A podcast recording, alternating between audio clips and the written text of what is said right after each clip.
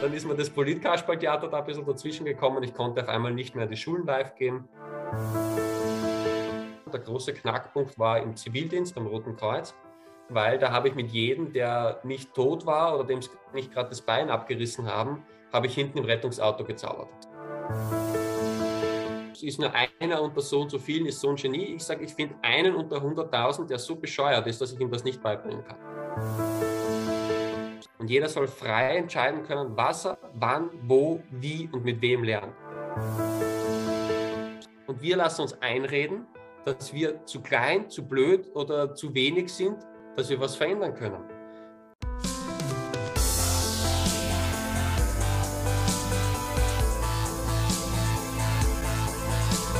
Die junge Basis im Gespräch. Ein Podcast der Basis.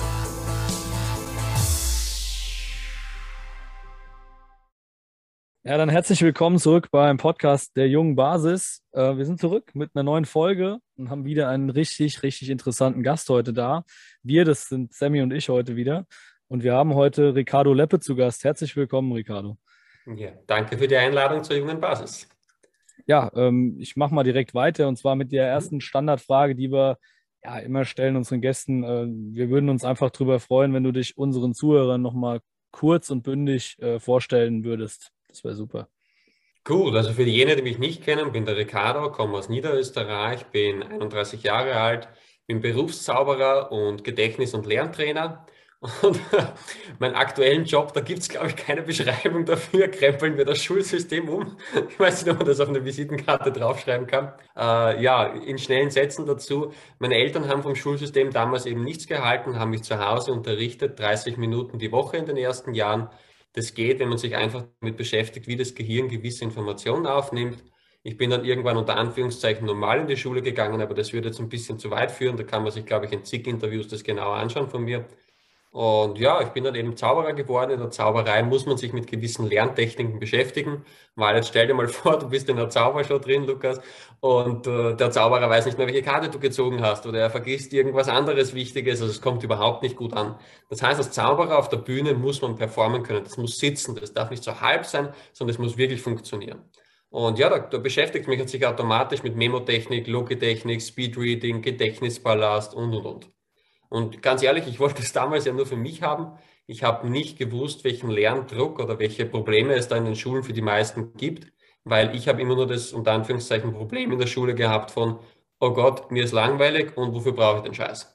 Aber dieses, ja, das schaffe ich ja nie mit dem Lernen und da habe ich eine Prüfungsangst oder sonstiges, das hatte ich in dem Sinne nicht. Und dann vor knapp sechs Jahren war eben eine Lehrerin und die hat mir mal gesagt, hey du, was du da so machst, ist interessant was du da mit Zahlen machst, zeig das doch mal bitte meiner Klasse. Und um das abzukürzen, wir haben es dort geschafft, das einmal eins nicht in ein, zwei, drei Jahren, sondern in ein, zwei, drei Stunden hinzubekommen.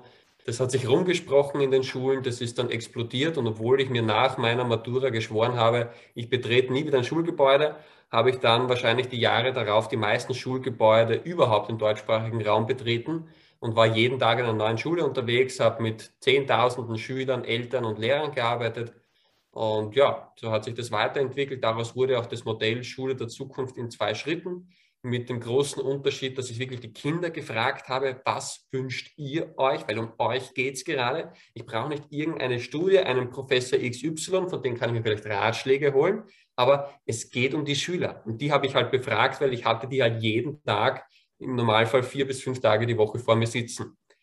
Und ja, mit dem Modell habe ich dann eben weitergemacht und dann haben die Eltern eh schon sehr schnell gedrückt mit, mach doch eigene Schulen. Und dann war auch schnell das Thema, ja, bauen wir ein eigenes Bildungssystem auf oder verbessern wir doch das bisherige, zumindest im ersten Schritt. Und ja, das ging ganz gut bis vor knapp 18, 19 Monaten. Dann ist mir das Politkasperltheater da ein bisschen dazwischen gekommen. Ich konnte auf einmal nicht mehr die Schulen live gehen. Dann habe ich angefangen, eh genau vor einem Jahr, das Ganze zu digitalisieren. Das ist wieder ähnlich explodiert und mittlerweile sind wir die größte alternative Schulbewegung, ich sage mal in Mitteleuropa. Und worum es uns wirklich geht, ist die Dezentralisierung dieser Bildungsmacht. Es soll jeder Mensch frei für sich entscheiden können, gehe ich in eine Schule? Wenn ja, gehe ich in eine staatliche, gehe ich in eine private, gehe ich in eine alternative oder möchte ich überhaupt nicht in die Schule gehen? Es geht mir nur um die freie Wahl, dass der Mensch wirklich frei entscheiden kann, was möchte ich, wie möchte ich es, wann möchte ich es.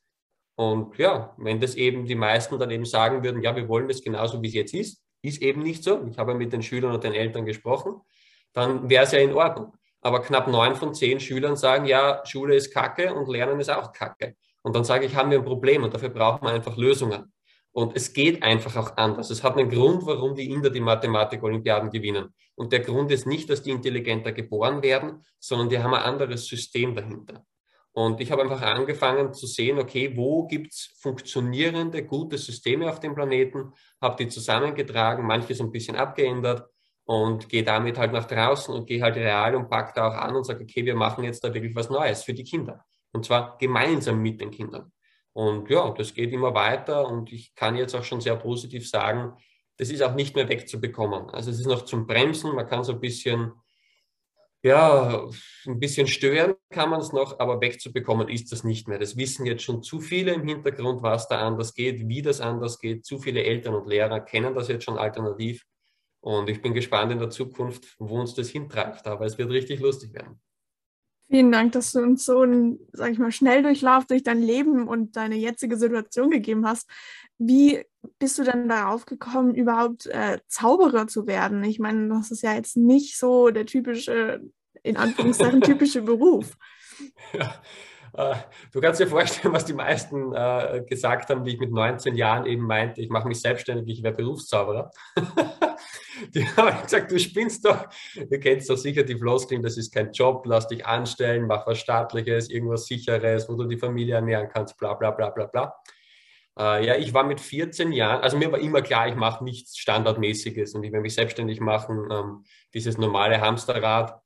Äh, ja, das war mir immer klar schon, das ist nichts für mich. Ja, ich sage immer, eine Karriereleiter sieht von innen auch aus wie ein Hamsterrad, ja, also das wird nichts. Ne? Und ja, ich war mit 14 auf Sprachreise in London und da waren wir im Harrods, ein großes Einkaufshaus dort. Und da hat mich ein älterer Herr angesprochen und hat mir zehn Minuten lang, ja, wie soll ich sagen, mit einem Päckchen Karten hat er mich so dermaßen verarscht. Und ich habe sehr viel Ego darauf gehabt, dass ich schnelle Augen habe, dass ich einen schnellen Verstand habe und dass ich verstehe, was vor mir passiert. Und ich habe es halt nicht verstanden. Das ist Sinn und Zweck der Übungen des Zauberers. Und ja, da hat es mich einfach gepackt und gesagt, okay, das möchte ich auch können. Auf der einen Seite hat es mich geärgert, auf der anderen Seite hat es mich eben fasziniert und gesagt, ja, so möchte ich das auch hinkriegen. Und dann habe ich eben kleinweise angefangen, das hobbymäßig immer nebenbei so ein bisschen betrieben und dann irgendwann kriegt man mal die erste Anfrage, hey du, ich habe nächste Woche Geburtstag, weißt du was, ich zahle da 20 Euro, komm einfach auch hin, ja, kannst essen, kannst, kannst trinken, aber mach ein paar Tricks dort, das ist einfach cool. Und das spricht sich halt so rum, dann kriegst du auch manchmal ein bisschen mehr. Der große Knackpunkt war im Zivildienst beim Roten Kreuz weil da habe ich mit jedem, der nicht tot war oder dem nicht gerade das Bein abgerissen haben, habe ich hinten im Rettungsauto gezaubert. Und die meisten haben halt über das Wetter gesprochen, über die Krankheit, über ihre Daten oder die Dialysepatienten oder Strahlenpatienten, die x-mal hin und her fahren mussten, die wussten eh schon nicht mehr, was sie reden sollten mit den Zivildienern. Und auf einmal gibt es da hinten Zauberschuh. Dann stell dir vor, du hast einen Autounfall, hast das Bein gebrochen und kriegst das Ablenkung da hinten Zauberschuh. Das kam so dermaßen gut an, äh, dass die mir angefangen haben, Trinkgeld zu geben. Freiwillig. Und ich habe so viel Trinkgeld bekommen, dass das wahrscheinlich ein durchschnittliches normales Gehalt überstiegen hat. Und damit habe ich mir dann, ja, habe ich ausziehen können, habe eine Mietenwohnung nehmen können, die einrichten können. Und dann gesagt, okay, davon kann man echt leben. Ich mache meinen Traum zum Beruf und bin eben Berufszauberer geworden. Das ist am Anfang ein bisschen holprig, weil da habe ich noch nicht gewusst, wie Steuern funktionieren und was einem da nicht alles abgeknöpft wird dabei. Aber ich wusste halt, okay, ich mache das, was ich liebe. Und das macht einen großen Unterschied.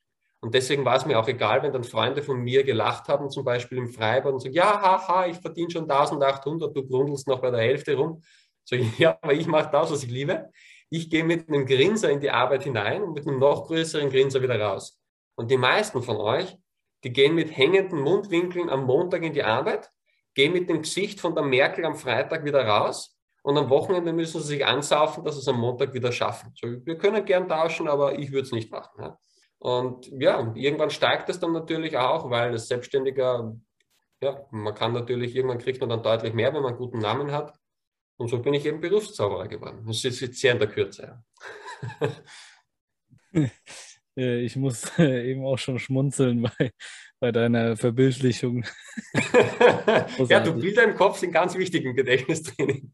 Ja, das sowieso. Ähm, ich glaube auch, dass, äh, dass das vielen Leuten äh, nicht nur hilft, sondern auch viel Spaß gibt.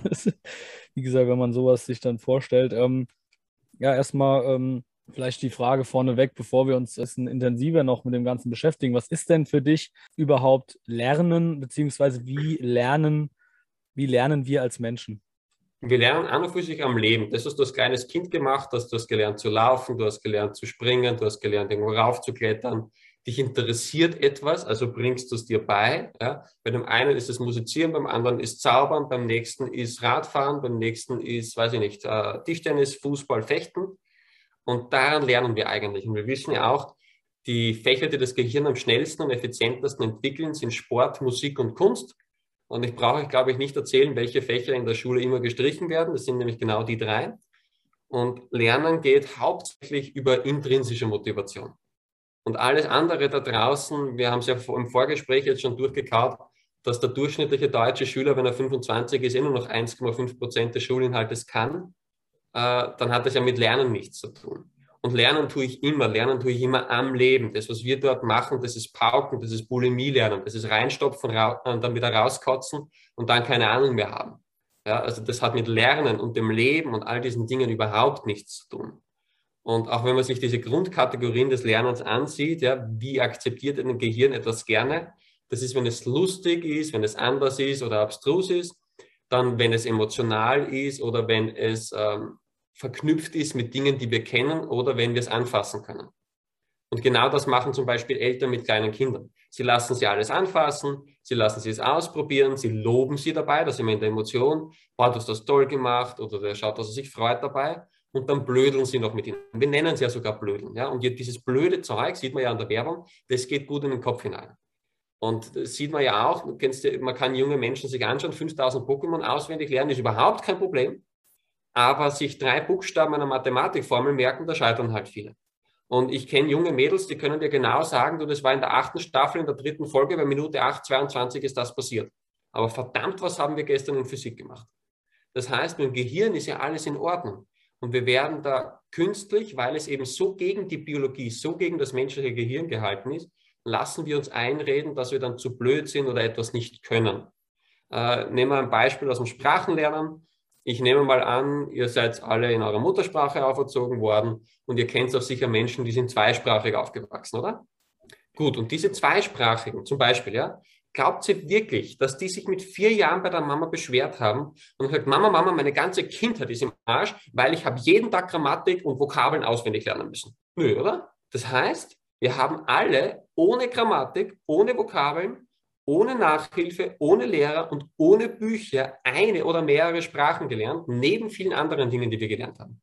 Und in der Schule machen wir hauptsächlich über Grammatik und Vokabeln und es funktioniert nicht.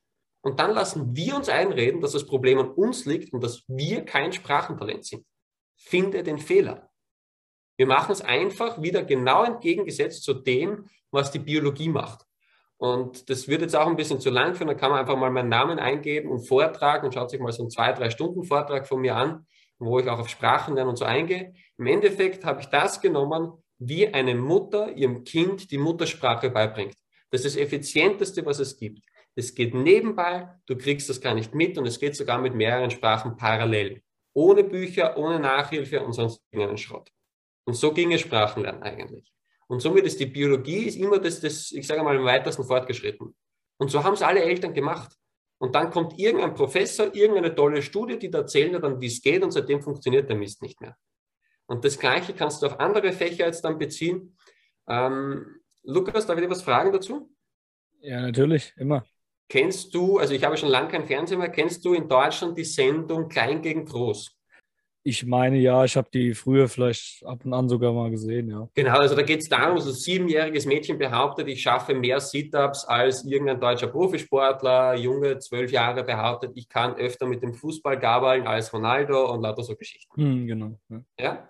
Und da war ein neun- oder zehnjähriger und der hat behauptet, ich kann schneller im Kopf die dritte und fünfte Wurzel aus beliebigen Zahlen bis zu einer Milliarde ausrechnen als ein Mathe-Professor das mit dem Taschenrechner schafft. Das war die Aufgabenstellung. Okay.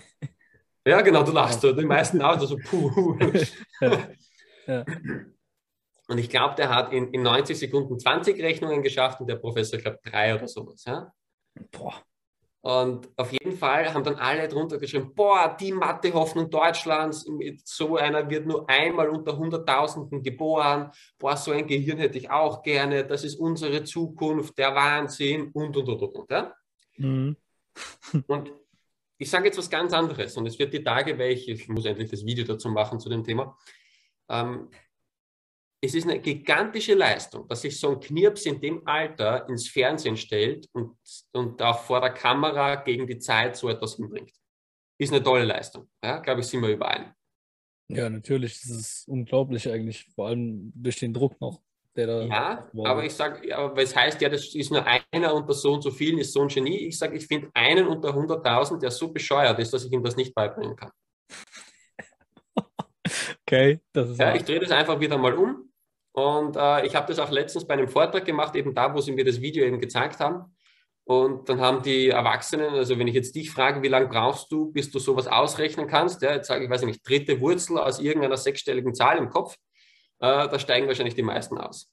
Und dann habe ich gesagt, weißt du, dass du es nicht kannst? Lukas, weißt du, dass du das nicht kannst oder glaubst du das? Ich glaube es, aber ich glaube es auch deswegen, weil ich in Mathe nie besonders gut war und nie besonders äh, interessiert war. ja. Vielleicht nicht, nicht besonders interessiert, aber weißt du, dass du nicht gut warst? Wissen Oder wurde dir das gesagt? Mehr. Bist das du mit fünf Jahren irgendwann einmal aufgewacht und gesagt, ah, ich bin sicher nicht gut in Mathe? Nö, da war ich ja noch, da war ich noch gut.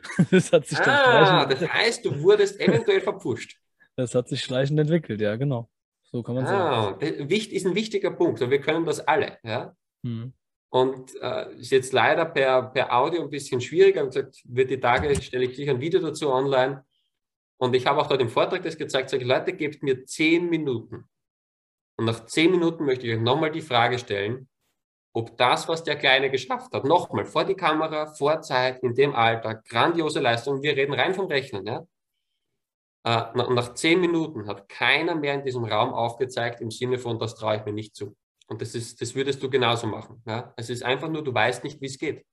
Ja, das ist, glaube ich, der springende Punkt an der Sache. das, sind ein, das sind einfach nur ein paar ganz einfache indische Mathe-Tricks gewesen, die der gemacht hat. Und die sind so einfach, dass die ersten nach ein paar Minuten angefangen haben zum Lachen und sagen, ja, das ist ja einfach. Aber vorher halten sie den für einen Genie und machen eine neue Mathe-Religion mit dem auf. Ja?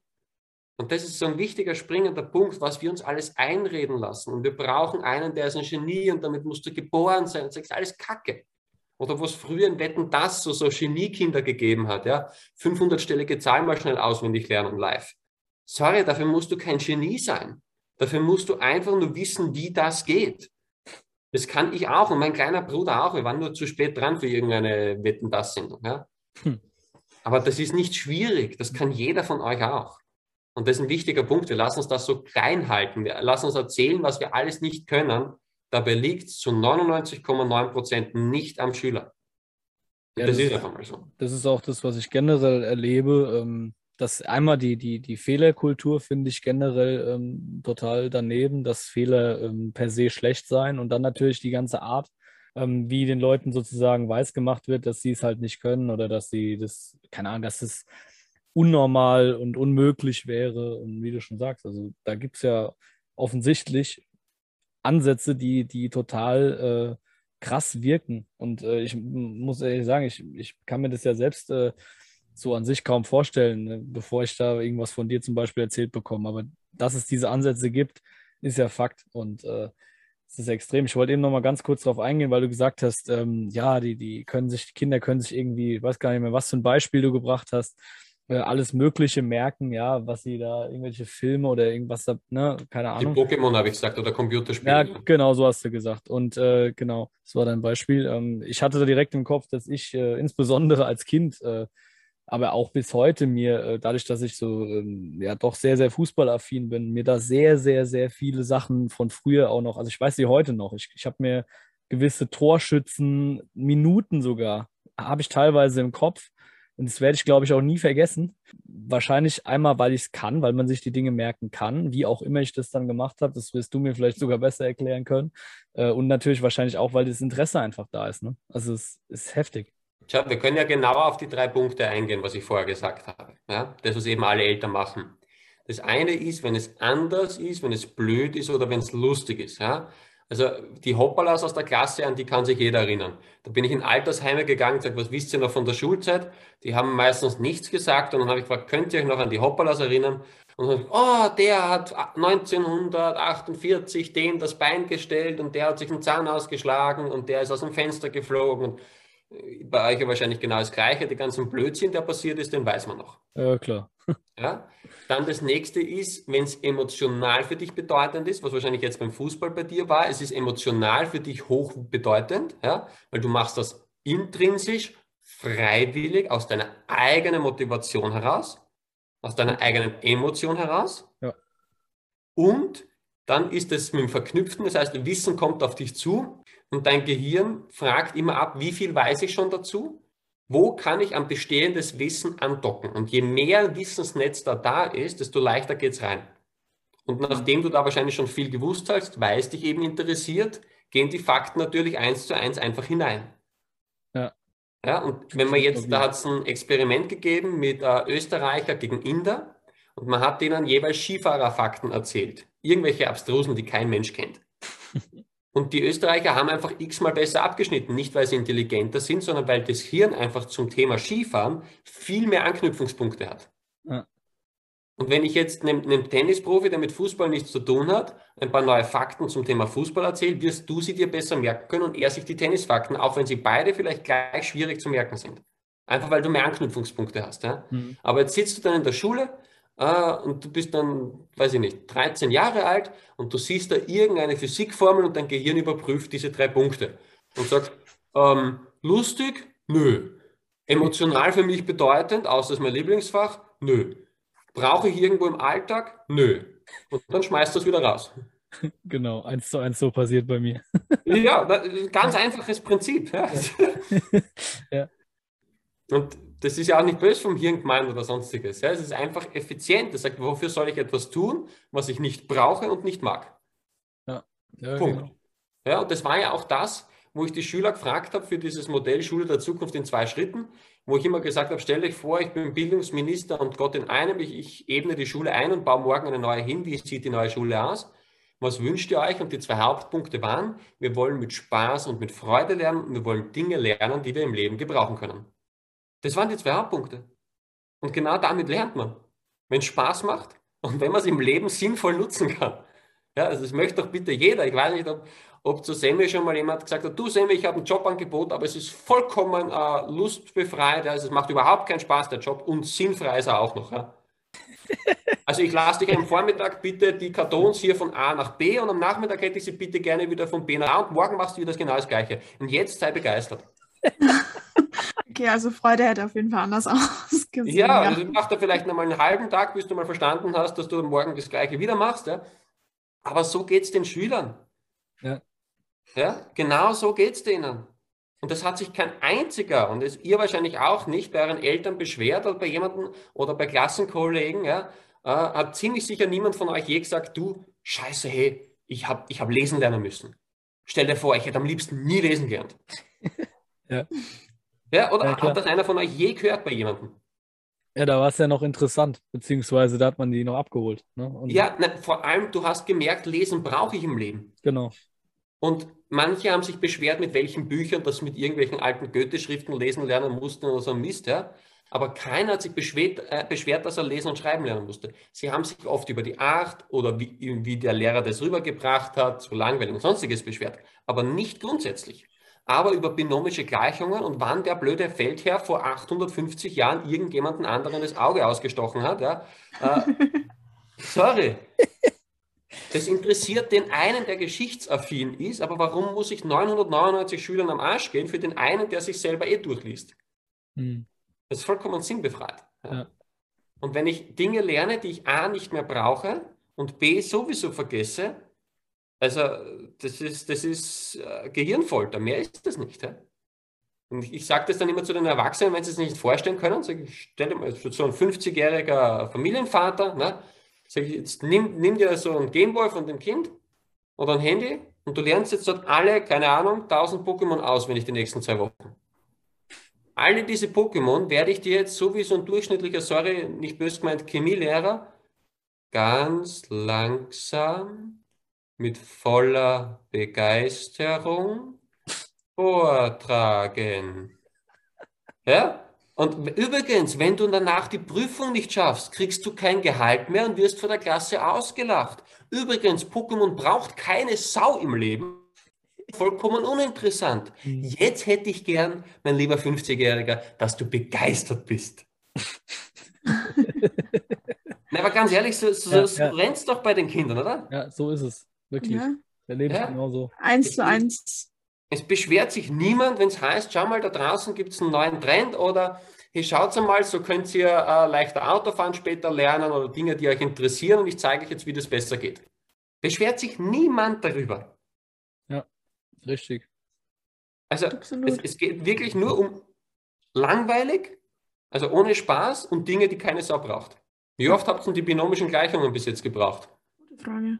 Ich glaube, Äh, nie mehr. ich glaube, Also- ich habe die, ich hab die zwischenzeit sogar mal vergessen gehabt, glaube ich. Ja, du, ich, ich habe die alle Erwachsenen gefragt und ich habe nur zwei mögliche Antworten bekommen, wo sie sie wieder gebraucht haben. Ja, Mhm. mein Kind musste sie lernen, also musste ich es mir nochmal beibringen, damit ich es ihm zeigen kann. Ja, genau. Selbst Oder ich bin Mathelehrer, ich muss es anderen zeigen. Genau. Und warum? Und dafür kriege ich keine Antwort. Ist, deswegen habe ich ja in der, meiner Schulzeit mit den Lehrern immer schon gestritten.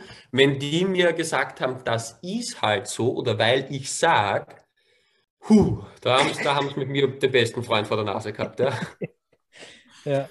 Und am besten war die Geschichtelehrerin, die hat dann damals angefangen zum Erzählen über die Inkas. Und ich habe halt nach zehn Minuten angefangen zum Lachen aus vollem Hals.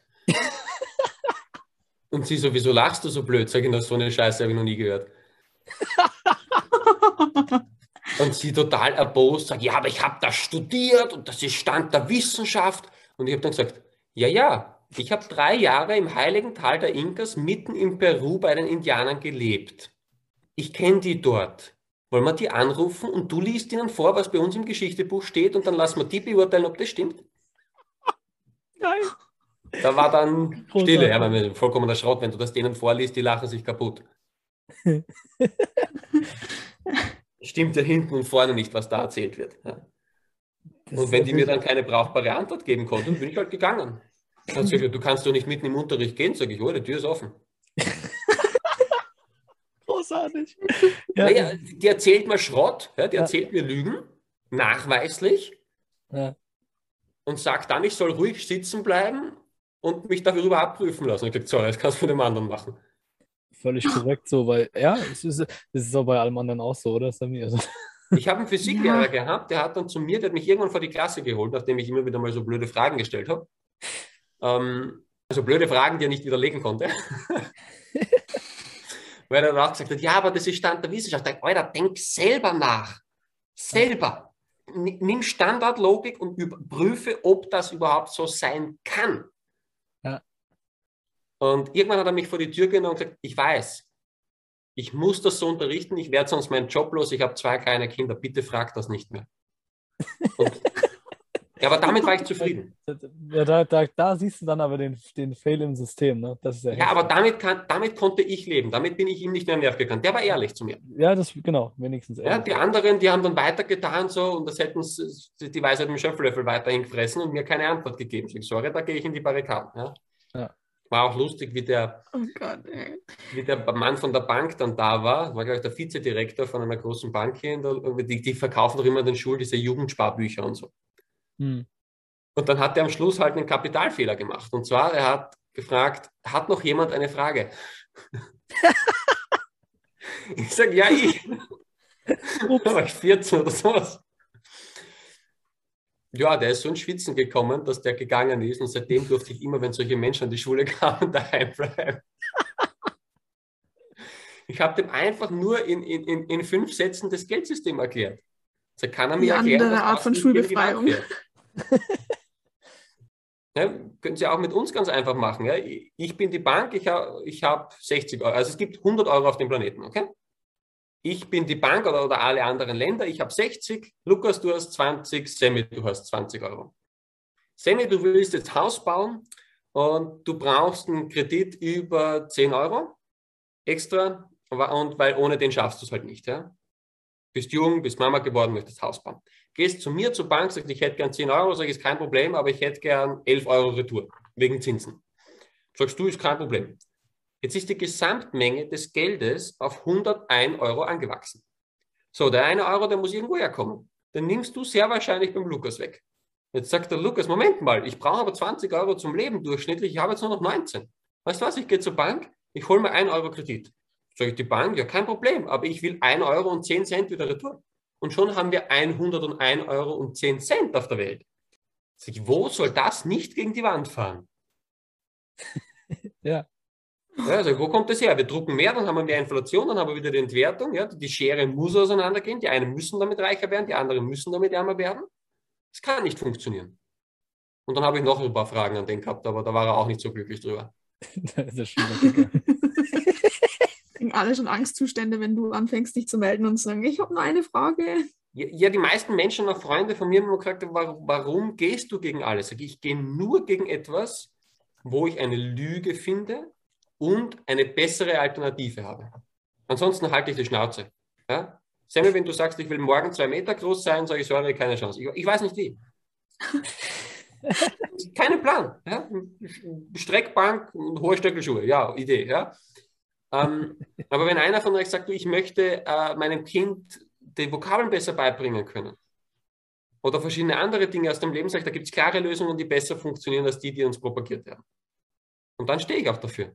So einfach ist es. Ja? Beweist mir, dass ihr mich nicht anlügt. Ich habe die Lüge klar auf, auf den Tisch gelegt.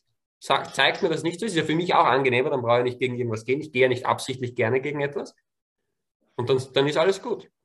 Aber wenn ihr dann nur mit den Argumenten kommt, das ist genauso wie, es sind ja auch, sind zwar sehr, sehr viele positiv eingestimmt auf das, wo ich sage, machen wir alternative Schulbewegung, aber vor allem viele Lehrer und Politiker, die wollen man die Gurgel. Und dann habe ich, gesagt, ich oft mit denen gesprochen, also gebt mir eine konstruktive Kritik, ein Argument, wie es noch besser ginge. Wie geht einmal eins noch besser? Und ich habe auch nichts bekommen. Ich bin der Erste, der mir zeigt, wenn es noch effizienter geht. Und ich weiß, dass es sicher noch effizientere Methoden gibt, als die, die ich zeige. Sicher. Es gibt sicher irgendwo. Ich zeige sie mir, weil dann kann ich sie wieder vielen anderen zeigen. Aber ich kriege immer nur so Schein-Pseudo-Argumente wie, du bist zu jung, du hast das nicht studiert, du hast keinen Doktortitel, das steht nicht im Lehrbuch, das haben wir immer schon anders gemacht. Das hat mit einem Argument, hat das ja nichts zu tun. Gar nichts. Ganz ehrlich, wenn von mir ein fünfjähriger Knips ist und der zeigt mir, wie das besser geht, interessiert mich das nicht, dass der fünf Jahre alt ist, wenn das nachvollziehbar ist und ich kann es ausprobieren. Und wenn es dann auch funktioniert, dann ist mir das doch wurscht, wie alt der ist. Hat er mit einem Argument bitte nichts zu tun. Ja, aber ja. Absolut. Ja, wie, wie sähe denn in deiner, in deinen Visionen so eine perfekte, eine perfekte Schule aus? Also Schule, Unterricht. Also natürlich, wir hatten jetzt schon den Faktor Spaß, der ist extrem wichtig und auch der Faktor erstmal Interesse überhaupt an irgendwas zu haben und natürlich, dass es praktisch ist, also dass es alltagstauglich ist, dass ich es jemals irgendwann wiederverwenden kann und es nicht halt in irgendwelchen Fachbüchern äh, versinkt in Staub in meinem Regal. Aber wie wäre denn noch die Optimierung der Schule, dass man, keine Ahnung, es mit Bewegung oder ja, die Aufnahmefähigkeit vielleicht auch steigert? Puh, darüber könnte ich jetzt einen Roman bis morgen in der Früh halten. Ähm, also in Zukunft wird es weder Schule noch Klassen noch Jahrgänge noch Unterricht, das wird es alles nicht mehr geben. Das ist sicher. Ja. Also auch alles, was ich zeige mit Schule der Zukunft in zwei Schritten, das sind Übergangssysteme. Mehr ist das nicht. Das wird es in Zukunft alles nicht mehr brauchen, weil es dann ganz andere Möglichkeiten geben wird. Oder die gibt es eigentlich jetzt schon, die werden nur weggehalten. Aber in der Übergangszeit, diese Schule der Zukunft in zwei Schritten. Schritt eins ist, wir sind noch in diesem System, wir haben noch Vorgaben, wir brauchen noch die binomischen Gleichungen für irgendeine Prüfung.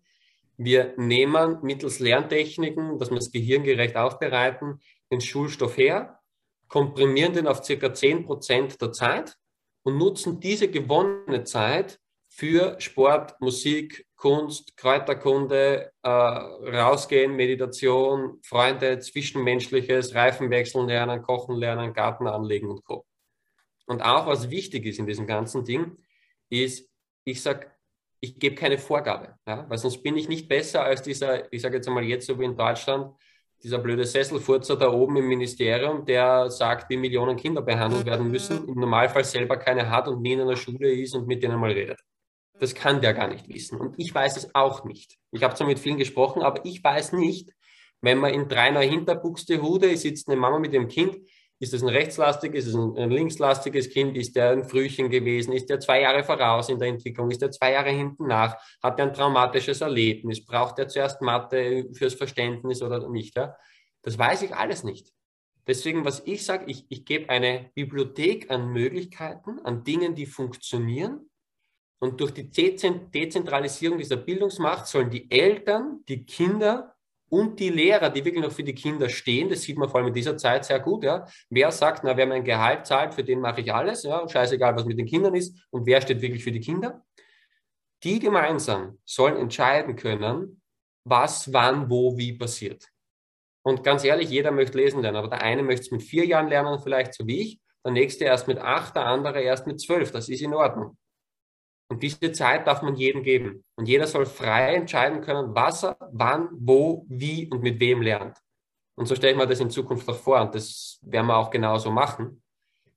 Äh, und deswegen sage ich, perfekte Schule gibt es nicht. Kann es nicht geben, wird es nie geben. Weil jeder Mensch einfach individuell ist. Und jeder Mensch hat gigantische Fähigkeiten, aber er hat sie nicht genau zum gleichen Zeitpunkt in dem genau gleichen Bereich. Nicht jeder ist Montag um 8 Uhr in der Früh in Mathe leistungsfähig und in dem Alter für Mathe interessiert. Das stimmt einfach nicht. Und das müssen wir dezentralisieren. Ja? Und wie die perfekten Schulen in Zukunft aussehen, ich weiß es nicht. Sie werden nur mit den jetzigen nichts mehr zu tun haben. Und die Kinder werden das selber entscheiden dürfen, wie das aussehen wird. Dafür dürfen wir als Erwachsene sorgen. Und aus dem letzten Gespräch mit Gerald Hüther habe ich einen Punkt wieder ganz klar mitgenommen. Er hat gesagt, du könntest eigentlich alles aus der Schule aber wegschmeißen. Wir müssten einen einzigen Punkt erreichen, dass der junge Mensch, bis er erwachsen wird, diese intrinsische Motivation, dieses, oh, die Welt und ich bin heute wieder munter und wo kann ich die Welt erobern und wo gibt es was Neues und ich möchte alles lernen, ich möchte alles können. Diese Motivation, diesen kindlichen Geist, den erhalten. Und selbst wenn er bis er 16 ist, nichts lernt, keinen Buchstaben, keine Zahl, kein gar nichts. Aber diese Motivation hat er sich erhalten.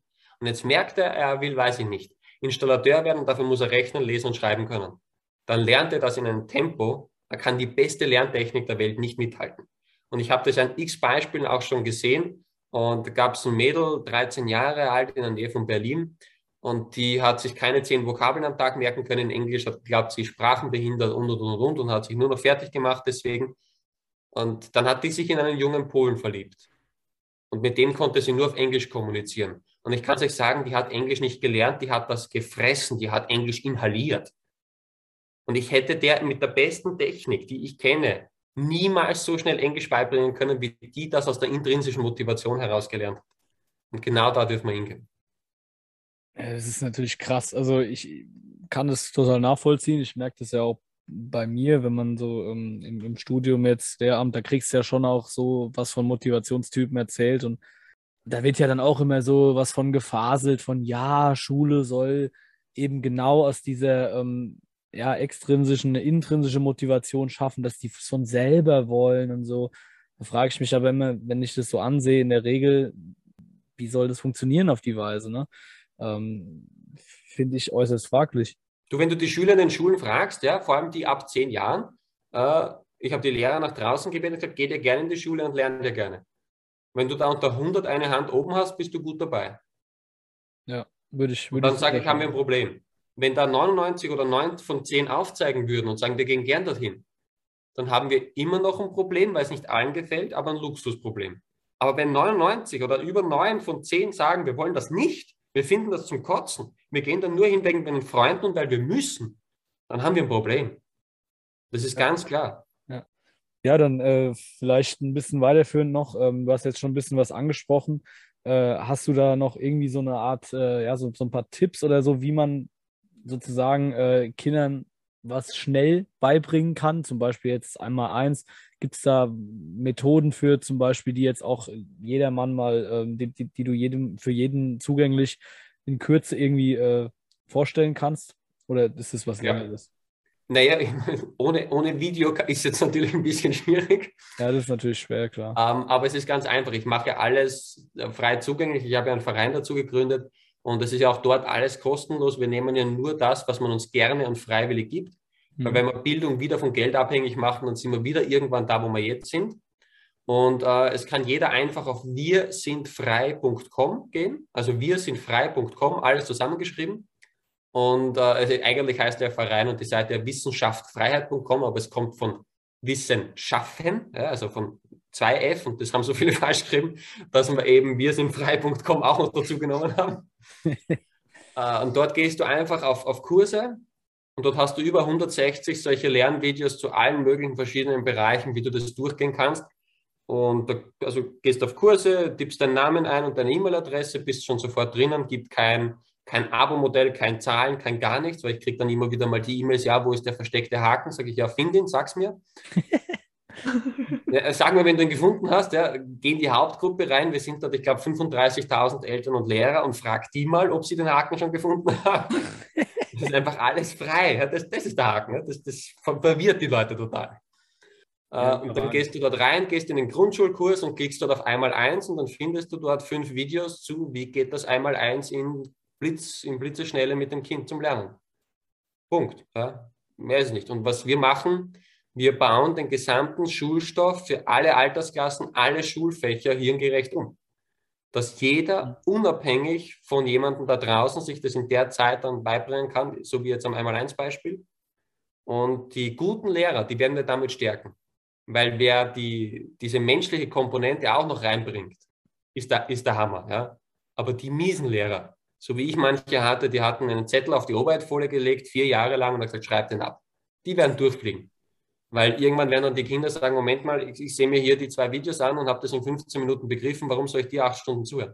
Ja, wir werden auf jeden Fall. Ja, da wollen wir hin. Wir werden auf jeden Fall dann auch äh, die, die entsprechenden Seiten verlinken, würde ich sagen. Und dann können es, die. Es gibt nur die eine Seite. Also es gibt viele Seiten, aber du kommst von dort überall hin. Okay, perfekt. Es gibt auch für jedes Bundesland im deutschsprachigen Raum eigene Vernetzungsgruppen mit Eltern, mit Lehrern, mit Menschen, die schon Projekte gestartet haben oder welche starten wollen. Du hast für jedes Schulfach eine gratis Unterstützungsgruppe mit hunderten Lehrern drinnen, also für Deutsch, Mathe, Englisch bis Latein, mhm. äh, wo du auch einfach dazu äh, reingehen kannst, sagst du, ich habe da eine Frage, ich brauche da eine Hilfestellung oder was auch immer. Also es gibt schon sehr viele Hilfsmöglichkeiten dort. Okay. Also alle äh, Zuhörer, die jetzt intrinsische Motivation verspüren, das jetzt auch lernen zu wollen oder das mal anzugucken, wir haben es unten in den Show Notes verlinkt. Ähm, meine Frage ist jetzt, wir haben über Kinder gesprochen. Gehen wir da immer nur von sage ich mal, normalen Kindern aus, also ohne mehrfach oder schwere oder ähnliche Behinderungen? Oder ist das System oder die Systeme oder Methoden, die du jetzt äh, angesprochen hast oder die ihr auch aufarbeitet, auch für sonderpädagogische Fälle mit mehrfacher oder schwerer Behinderung anwendbar? Also ich habe mit denen auch einiges an Erfahrung gesammelt. Die sonderpädagogischen Schulen, also ich sage, funktioniert bei den meisten gleich, nur 10% braucht man länger. Aber nachdem wir x-mal schneller sind als normal, ist 10% länger relativ wurscht. Ich habe allerdings auch in der Nachhilfestunden welche gehabt, also schwere Autisten, Menschen oder kleine Kinder mit äh, Autounfällen, wo ein Teil des Gehirns schwer beschädigt wurde oder wo es bei der Geburt Sauerstoffmangel in gewissen Gehirnbereichen gegeben hat. Da geht es natürlich nicht. Da muss man wirklich individuell schauen, was man machen kann. Und da muss ich auch ehrlich sagen, an manchen Unfallopfern bin ich gescheitert. Also bei dem einen hat zum Beispiel äh, die eine Hälfte vom Gehirn kaum noch gearbeitet und da bin ich gescheitert, muss ich ehrlich sagen. Ja. Okay. Dankeschön für diese äh, absolute Ehrlichkeit, finde ich, äh, finde ich krass, weil ich, ich habe mich das jetzt einfach gerade nur gefragt, einfach aus dem Persönlichen heraus, weil ich auch mit, äh, mit äh, einer sonderpädagogischen Schule bin und äh, ich da die, sage ich mal, Hardcore-Beispiele vor Augen hatte und ich dachte, okay, die können weder sprechen noch wirklich selbstständig leben, also eigentlich gar nicht. Ähm, funktioniert das bei denen dann auch? Und klar, wenn du jetzt sagst, es ist dann, man braucht ein bisschen länger, ist individueller, ähm, aber tatsächlich gibt es auch Leute, an denen man scheitert. Aber wie, keine Ahnung, ist das. Also mit einigen habe ich es hinbekommen, ja. Mhm. Aber auch bei denen kann man nicht einfach sagen, nimm genau die Standardmethodik, sondern da muss man ein bisschen abwandeln und ein bisschen anpassen an denjenigen. Aber bei manchen wirklich mit, mit schweren Problemen äh, wird es wahrscheinlich was geben. Ich kenne es jetzt noch nicht. Ja. Ich muss aber auch ganz ehrlich sagen, ich habe mich nicht sehr auf die fokussiert, weil ich geschaut habe, okay, wie kriegen wir die Masse der Schüler mal aus dem ganzen Schlauch hier hinaus, aus dem ganzen Wirbel. Und dementsprechend sind die natürlich ein bisschen unter den Rost gefallen. Es haben mich auch schon viele angeschrieben, du bitte auch für den Kindergarten, bitte auch für die Sonderschulen. Dann kamen die anderen mit, bitte für die Senioren. Sage ich, ja, sind alles wichtige Gruppen. Aber ich habe mich jetzt einfach mal auf die konzentriert, vor allem die 6- bis 14-Jährigen, die in meinen Augen einfach da am meisten leiden in dem Ding, weil der 17-, 18-Jährige, der kann sich schon ein bisschen verteidigen. Äh, und der, der kann das auch schon ein bisschen anders verstehen. Aber ich sage, der Zwölfjährige oder das zwölfjährige Mädel, das da jeden Tag in sich reinpauken muss und da echt Probleme kriegt mit manchen Dingen und mit dem Selbstwertgefühl, da habe ich halt einfach zuerst angesetzt, weil wir da die meisten erreichen in kurzer Zeit. Aber ich kenne auch schon verschiedene Ansätze. Also Kindergarten haben wir dann auch schon angefangen und natürlich auch bis zur Universität und Co. Aber ich sage, der Hauptfokus liegt halt jetzt dort. Und wir machen jetzt einmal zuerst die 6- bis 14-Jährigen fertig, dann die bis 18 und äh, Kindergarten und dann werden wir uns auch explizit um die wirklich mit, mit äh, ja, die andere Bedürfnisse dann noch zusätzlich haben, da werden wir uns dann auch noch was einfallen lassen. Also ich bin überzeugt davon, dass es was gibt, ich kenne es noch nicht. Okay, Dankeschön. ich denke auch, dass es äh, für jede, für jede ähm, Art von Problem, das jetzt zum Beispiel im Bereich Sonderpädagogik auftritt, äh, eine Lösung da irgendwie äh, existieren wird. Nur ich finde es auch extrem schwer, dann individuell das immer zu, zu sehen, dann wer braucht was. Ich habe da höchsten Respekt vor. Ich meine, ich kriege das ja mit im Studium. Da gibt es ja L5-Studenten, die das auch machen und äh, kenne ich zum Teil sehr, sehr gut. Und das, da habe ich einen riesen Respekt davor, weil also ich glaube, ich könnte es nicht und ähm, äh, jetzt nicht nur jetzt in Bezug auf, auf äh, Wissensvermittlung, sondern auch natürlich, oder, oder sozusagen, wie, wie lernen die, sondern auch, äh, wie gehe ich mit denen um. Ne? Das ist richtig krass. Ähm, an der Stelle mein, mein Riesenrespekt an diese Leute.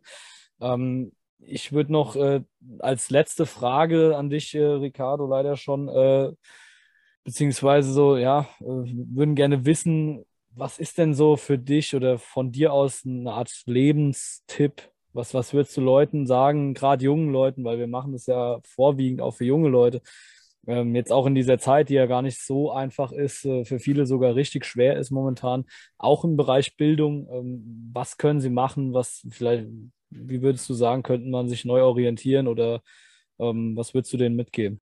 Ja, beschäftige dich mit der Seite, beschäftige dich mit anderen Menschen, die einfach auch schon da andere Wege gehen überleg dir, wenn jemand sagt, ja, das muss so sein oder was auch immer, ob das seine Begrenzungen sind oder deine. Weil meistens sind es seine. Wenn meine Mathelehrerin mir erklärt hat damals, dass man nicht Zauberer werden kann und dass das kein Beruf ist, und ich denke mal, du bist ein Leben lang angestellte Beamtin, was hast du vom Künstlergewerk, speziell vom Zauberergewerk für eine Ahnung? Im Normalfall gar keine. Wenn Copperfield vor mir steht, dann höre ich dem sehr wahrscheinlich zu, weil der hat da Erfahrungswerte, dem, dem sollte man dazu haben. Und dann prüf, steht dieser Mensch, der dir diese Beschränkung da gerade in den Kopf setzen will, steht der dort, wo du im Leben hin willst? Und im Normalfall wirst du drauf kommen, nein. Steht die Schule dort, wo du sagst, da ist das Optimum? Wenn man junge Menschen fragt, die gerade schwanger sind zum Beispiel, ja, und gerade Familie gründen, und fragt, was wünschst du dir für dein Kind? Dann hört man fast immer, ich will, dass mein Kind glücklich, frei, wohlhabend, gesund aufwächst, in einem Umfeld, das es liebt und mit einem Job, den es gerne hat. Und dann frage ich, ja, wie viele in deinem Umfeld sind so? Wer durfte so aufwachsen? Und dann kommen uns drauf, oh, irgendwie niemand. Sag ich, ja, wenn du dir jetzt aber in das gleiche System wieder reinsteckst und dann erwartest, dass was anderes rauskommt, da gibt es ja den schönen Spruch vom Einstein dazu, ja, wer jeden Tag das Gleiche tut, ein anderes Ergebnis erwartet, ist ein Idiot ähm, sage ich dann, überleg dir mal, ob es nicht anders ginge. Und meine Eltern sind auch attackiert worden da früher und da hat es geheißen, ich werde kranke, dumme, unselbstständige, asoziale Kinder kriegen. Naja, hat nicht ganz funktioniert, was die einem da erzählt haben. Und dann geh einfach andere Wege und vertraue in dich selber, du bist ein schöpferisches Wesen. Du kannst alles ändern. Wir, alles haben das, wir haben das alle da draußen auch aufgebaut. Es muss uns klar sein, dass wir das waren immer die Menschen. Die Geschichte lehrt uns nur, ja, das war der Papst, der die Kirchen erbaut hat, sorry, der hat vielleicht die Idee gehabt. Aber da haben die Sklaven geschuftet. Und der Feldherr hat auch nicht irgendwo ein anderes Land erobert, das waren die Soldaten. Das sind immer wir. Und wir lassen uns einreden, dass wir zu klein, zu blöd oder zu wenig sind, dass wir was verändern können. Aber Lukas, wenn du deinem Kind das einmal eins anders beibringst, dann bringt das sehr wahrscheinlich seinen Kindern wieder anders bei. Und vielleicht erzählt er voller Begeisterung seinen Klassenkollegen, wie es anders geht. Und die verlieren dann vielleicht nicht die Freude an Mathematik, wenn sie dann merken, hey, was gibt's denn da alles noch? und kommen auf irgendeine tolle Idee und verändern damit was und lassen sich da nicht unterkriegen. Also uns muss klar sein, wir sind schöpferische Wesen und wir müssen aufhören zu meckern, wie die Schule oder verschiedene Bereiche die letzten 100 Jahre waren oder sind, sondern wir können jetzt gestalten, wie sieht es in einem Jahr aus, wie sieht es in 100 Jahren aus und wie sieht es für die nächsten vielleicht 10.000 Generationen aus. Gibt es da was Freies, Besseres? Und das gibt es. Und jeder kann noch so einen kleinen Schritt, jeder kleine Schritt macht etwas. Und jeder, der dir einredet, du bist zu klein und du kannst irgendwas nicht, ja, du darfst ihn einen Lügner nennen. Glaub da mehr an dich. Mach, mach einen kleinen Schritt. All jeder Schritt hilft mit. Wow. Richtig ähm, absolut toll gesagt, zusammengefasst, wie auch immer. Ähm, vielen, vielen, vielen, vielen Dank, dass du bei uns warst, Ricardo. Es hat mich mega gefreut, dir zuzuhören und auch äh, Inspirationen abzuholen und äh, hoffentlich natürlich auch einen Mehrwert für uns, unsere Zuhörer und äh, alle, die wir beeinflussen können, irgendwie mitzunehmen. Und ähm, ich, wie gesagt, wünsche dir alles Gute und äh, viel Erfolg mit deinem Projekt oder mit dem Projekt, äh, das du, sage ich mal, mit angerollt hast, wo jetzt ganz viele andere Menschen auch mit inspiriert sind. Ähm, und äh, bedanke mich, dass du nicht nur bei uns warst, sondern dass du auch so eine großartige Arbeit leistest. Danke auch für die Einladung und für eure Zeit. Vielen Dank fürs Zuhören. Stellt gerne eure Fragen, kommentiert und gebt uns euer Feedback. Liked und abonniert unseren Kanal und vielleicht besucht ihr uns auch bei Facebook oder Instagram. Wir freuen uns auf euch. Bis zur nächsten Woche.